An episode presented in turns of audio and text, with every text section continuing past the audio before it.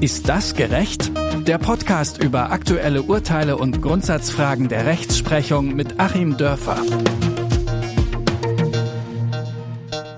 Und herzlich willkommen zu einer neuen Episode von Ist das gerecht? Mein Name ist Rabea Schlotz und heute wollen wir uns mal mit der Gesinnung von RichterInnen beschäftigen. Insbesondere mit rechtsextremer Gesinnung. Dazu habe ich mir natürlich auch wieder Rechtsanwalt Achim Dörfer mit in den Podcast geholt. Ich sage Hallo Achim und Grüße nach Göttingen. Hallo Rabea und Grüße nach Leipzig. Achim, ich will ganz zu Beginn einmal erklären, warum wir überhaupt über diesen Fall sprechen. Denn natürlich dreht und wendet sich alles um Jens Meyer, den ehemaligen AfD-Bundestagsabgeordneten, der schließlich wieder auf die Richterbank zurückgekehrt ist, jetzt allerdings wieder nicht arbeitet, ähm, weil sein Amt ruht ähm, aufgrund einiger Verfahren, die gegen ihn laufen, weil man ihn aus dem Richteramt entfernen möchte. Denn Jens Meyer wird zum Beispiel vom Landesverfassungsschutz Sachsen beobachtet und dort wird er als rechtsextrem eingestuft. Außerdem war er Mitglied des rechtsextremen Flügels der AfD, der ja von Björn Höcke geleitet wurde, ähm, und zwar formal aufgelöst ist, aber naja, die Strukturen bestehen wohl weiter. Und aufgrund dieses Falles wollen wir uns heute mal ein bisschen damit beschäftigen, wie sich die Justiz eigentlich gegen rechtsextreme RichterInnen wehren kann. Deswegen jetzt vielleicht erst einmal die Frage ganz zum Einstieg. Darf, also ein Richter oder eine Richterin, das sind ja auch Privatpersonen. Wie darf man denn, also dürfen RichterInnen denn überhaupt eine politische Gesinnung haben? Klar dürfen RichterInnen eine politische Gesinnung haben.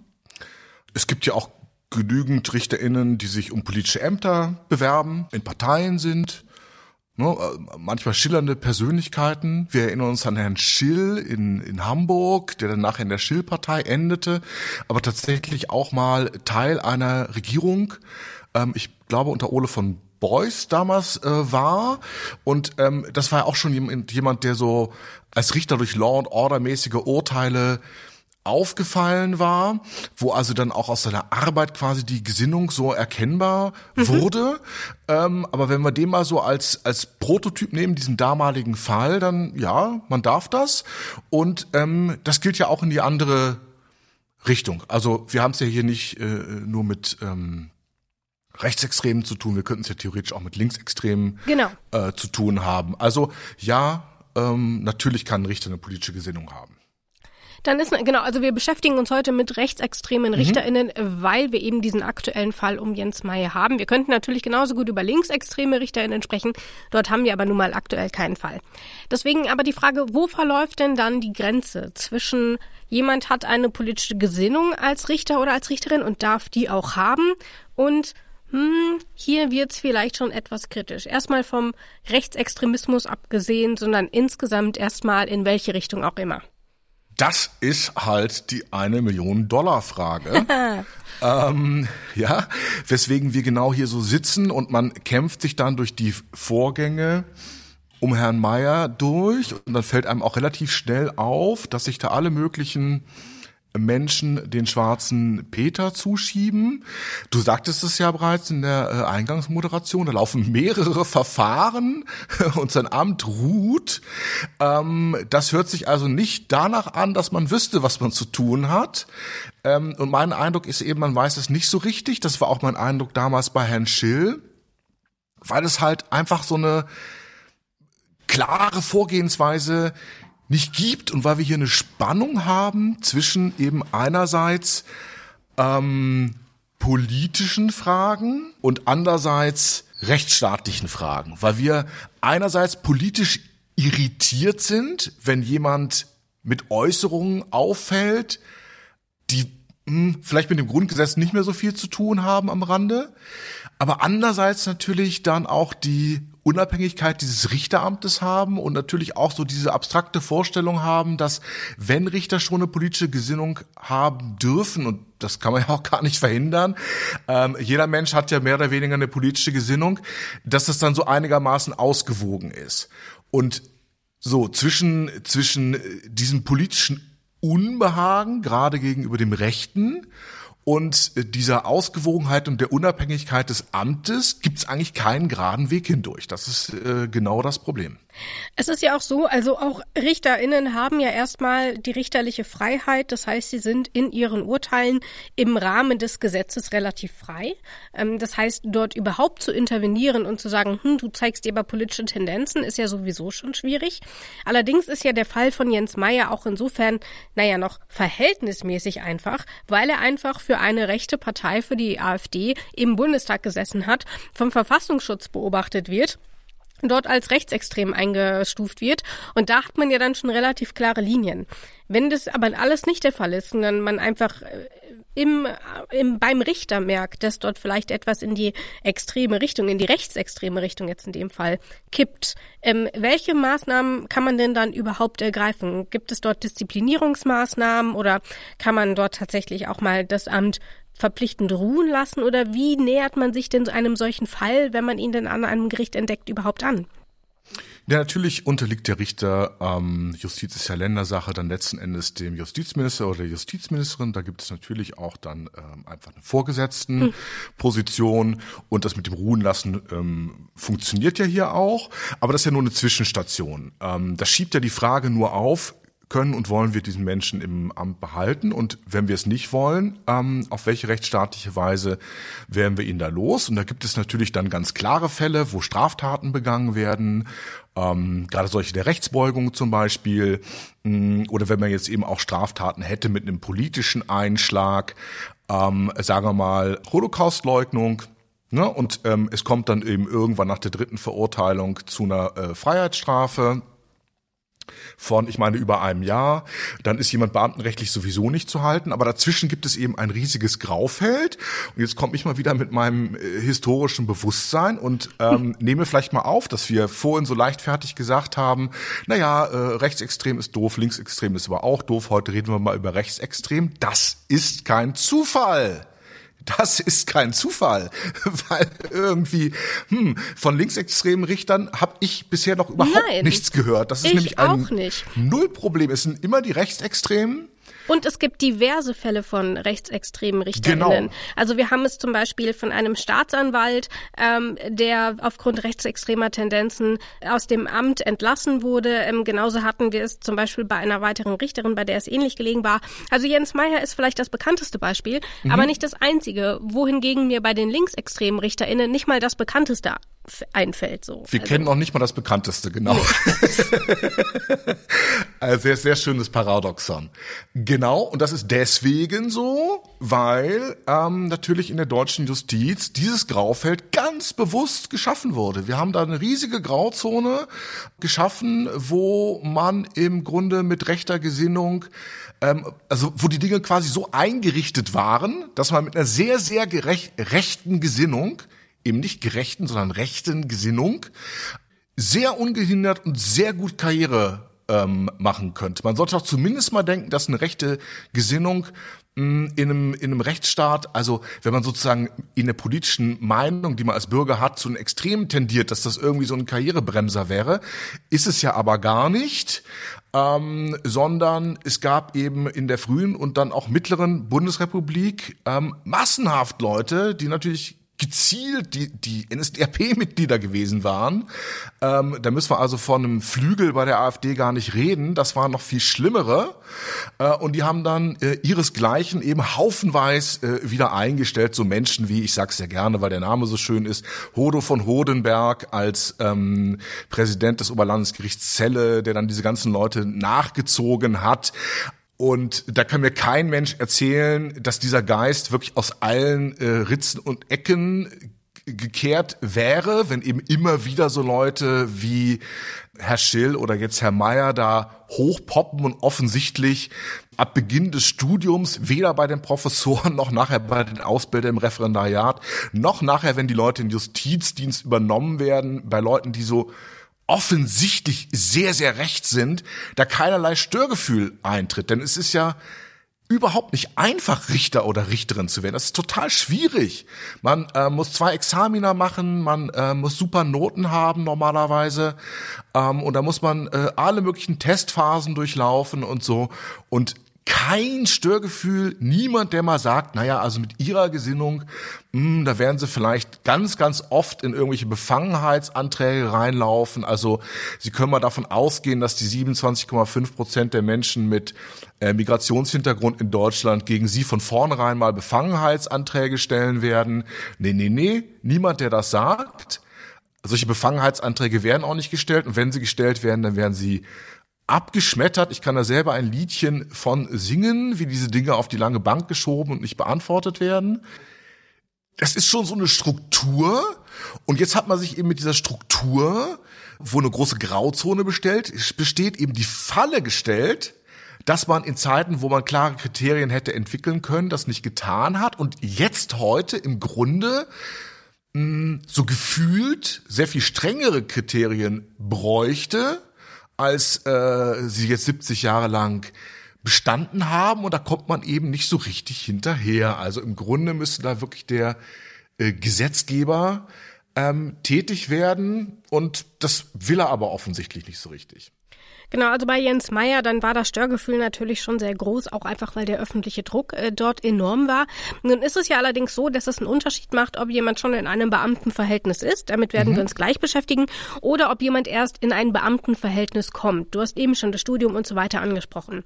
Dort ist es ja zum Beispiel so, dass Beamten ähm, einer, einer ähm, übermäßigen Treue zum Grundgesetz verpflichtet sind. So, jetzt ist an ähm, Rassismus und so weiter nicht mit dem Grundgesetz oder mit den Werten des Grundgesetzes vereinbar. Gleichzeitig tut man sich natürlich mit einer Gesinnungsprüfung schwer, auch aus historischen Gründen. Ähm, wie kann man denn diesen Balanceakt finden? Gibt es denn irgendwelche Einstellungs Tests oder irgendwas, wo denn zumindest auf diese Extremfälle hin schon Warnsignale schellen könnten?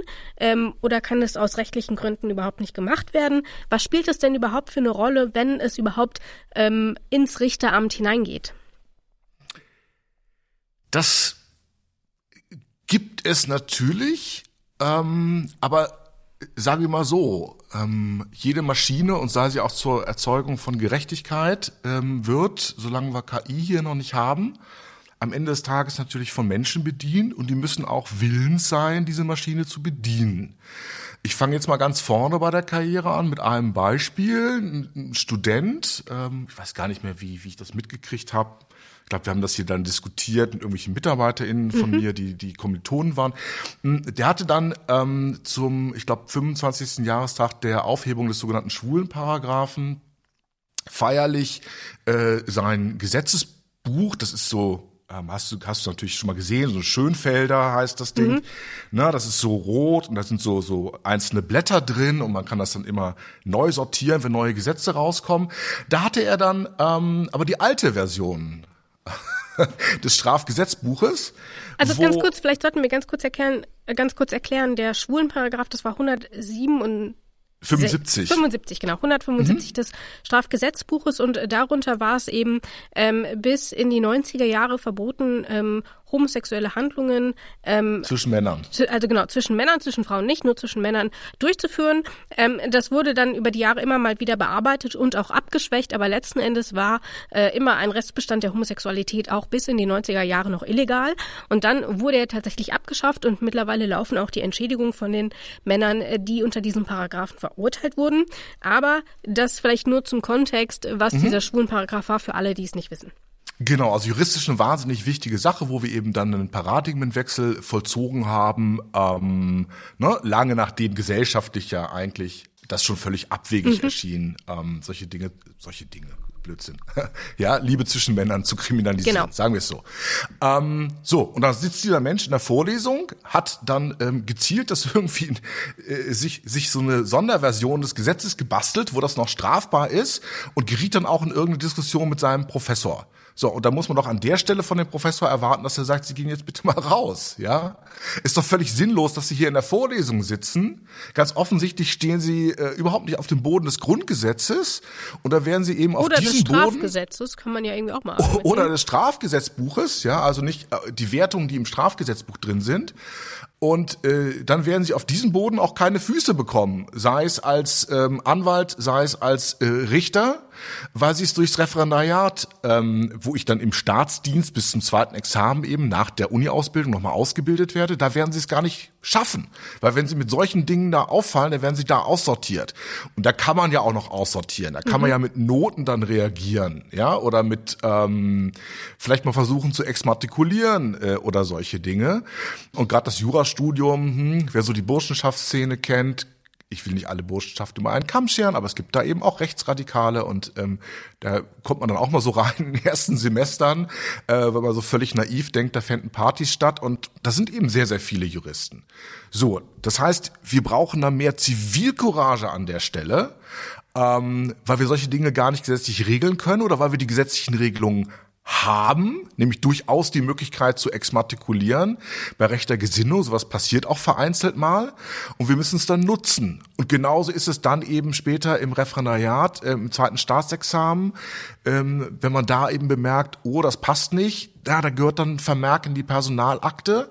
Und da muss das eben letzten Endes bei der Einstellung dann hindern, gerade weil es ja so unglaublich schwer ist, Menschen, die dann schon Beamte oder Beamtinnen sind, dann wieder aus dem Dienst zu entfernen. Das hat dann eben ein Geschmäckle, aber vorher mal zu sagen, na ja, also wenn Sie mit Ihrer Gesinnung ähm, da in eine Karriere reinlaufen, wo Sie eigentlich ähm, dauernd im, im Risiko sind, kleine Straftaten eventuell dann doch mal zu begehen oder wegen Befangenheit abgelehnt zu werden oder gar nicht Karriere machen zu können, weil ihre Urteile letzten Endes nicht haltbar sind. Es gibt ja auch äh, Richter, die dauernd äh, vom Strafrahmen her überziehen. Das wird dann dauernd aufgehoben und es schert sie nicht, weil sie so Law and Order mäßig drauf sind.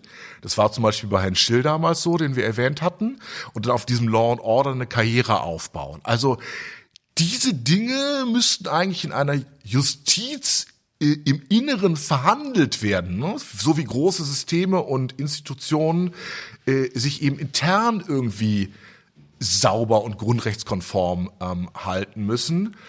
Und wir bräuchten diese Diskussion. Hm, gesetzlich da was zu machen, sehe ich nur sehr eingeschränkt Dinge, weil wir immer zu, zu sehr schwammigen Kriterien kommen die eben nicht die Zuverlässigkeit geben, wer jetzt wirklich reingehört oder rausgehört. Mhm. Nun kann es aber natürlich auch sein, dass es zum einen einfach im Vorhinein bei Prüfungen etc. gar nicht klar wird, weil die Person eben das sich sehr bedeckt hält und es nur im Privaten auslebt. Oder weil sich eine rechtsextreme Gesinnung vielleicht doch erst im, im, im Laufe der Berufsbahn entwickelt. Also nicht jeder Rechtsextremist ist ja schon immer Rechtsextremist gewesen. Ähm, auch dort gibt es also dann durchaus RichterInnen, die schon vielleicht auch schon Jahrzehnte im Amt sind und schließlich dann rechtsextreme Tendenzen entwickeln und die dann eben nicht nur im Privaten ähm, mhm. am Küchentisch irgendwie rauslassen, sondern eben auch merkbar bei Urteilen zum Beispiel. Wie wird man denn die dann wieder los? Gibt es dann ein, eine Klage, so wie wir es jetzt haben? Also beim beim Jens Meyer ist es ja so, dass das Justizministerium ein Verfahren gegen ihn anstrengt. Ist das der übliche Weg? Ja, das muss der übliche Weg sein weil eben da das Dienstverhältnis besteht mhm. und ähm, weil man natürlich nur auf diesem dienstlichen Wege da versuchen kann, das Ganze zu regeln. Anders, anders geht's ja gar nicht. Also das ist schon richtig. Und naja, wir müssen auch hier mal sehen, also hier, hier funktioniert's. Wir haben also das Gefühl, es würde funktionieren, aber ja auch nur, weil es hier um einen wahnsinnigen Extremfall geht. Ich will vielleicht mal sozusagen am anderen Ende der Karriere auch nochmal einen kurzen Fall aus meiner Erfahrung ähm, schildern. In dem Fall jetzt keine Jura, kein Jurastudent, sondern eine Richterin, die im Strafverfahren dann meinem Mandanten, der irgendwie sehr aufgebracht so ein bisschen dazwischen geredet hat, was man menschlich verstehen kann, glaube ich, wenn man gerade das Gefühl hat, ungerecht behandelt zu werden, hat sie dann äh, entgegengeworfen, ähm, das könne er bei sich zu Hause machen. Oh, die Geschichte ähm, kenne ich schon, die war ja, lustig. Hm. Ja, so, da hatten wir, glaube ich, auch schon mal drüber gesprochen. Genau, aber vielleicht unsere HörerInnen kennen ja nicht alle unsere Gespräche. Äh, deswegen erklär vielleicht bitte trotzdem weiter. Genau, ich erkläre es nochmal, weil ich nämlich auch mal ein bisschen sagen kann, wie es weitergegangen ist. Darauf kommt es jetzt hier an. Also sie sagte ihm erst, das könne er bei sich zu Hause machen, ne? was ja eigentlich mhm. so ein rassistisches Klischee ist, dass man Menschen mit Migrationshintergrund äh, grundsätzlich zuspricht, irgendwie ein schlechteres Wertesystem zu haben als die richtigen Deutschen. Oder nicht in Deutschland zu Hause zu sein. So, also ich finde eigentlich ein ziemlich klarer Rassismus Und ähm, ich hatte auch so ganz naiv erwartet, dass das irgendwie so wenigstens so symbolische Reaktionen hervorrufen würde, als ich dann das Ministerium und die Ausländerbeauftragte und den ähm, Direktor des Amtsgerichts anschrieb und so. Aber da ist überhaupt gar nichts passiert. Und äh, da muss ich eben auch sagen, also an der Stelle muss schon auch mal irgendwas passieren. Es kann ja sein, dass das eine ganz liebe Frau ist, die sich dann nachher entschuldigt oder so.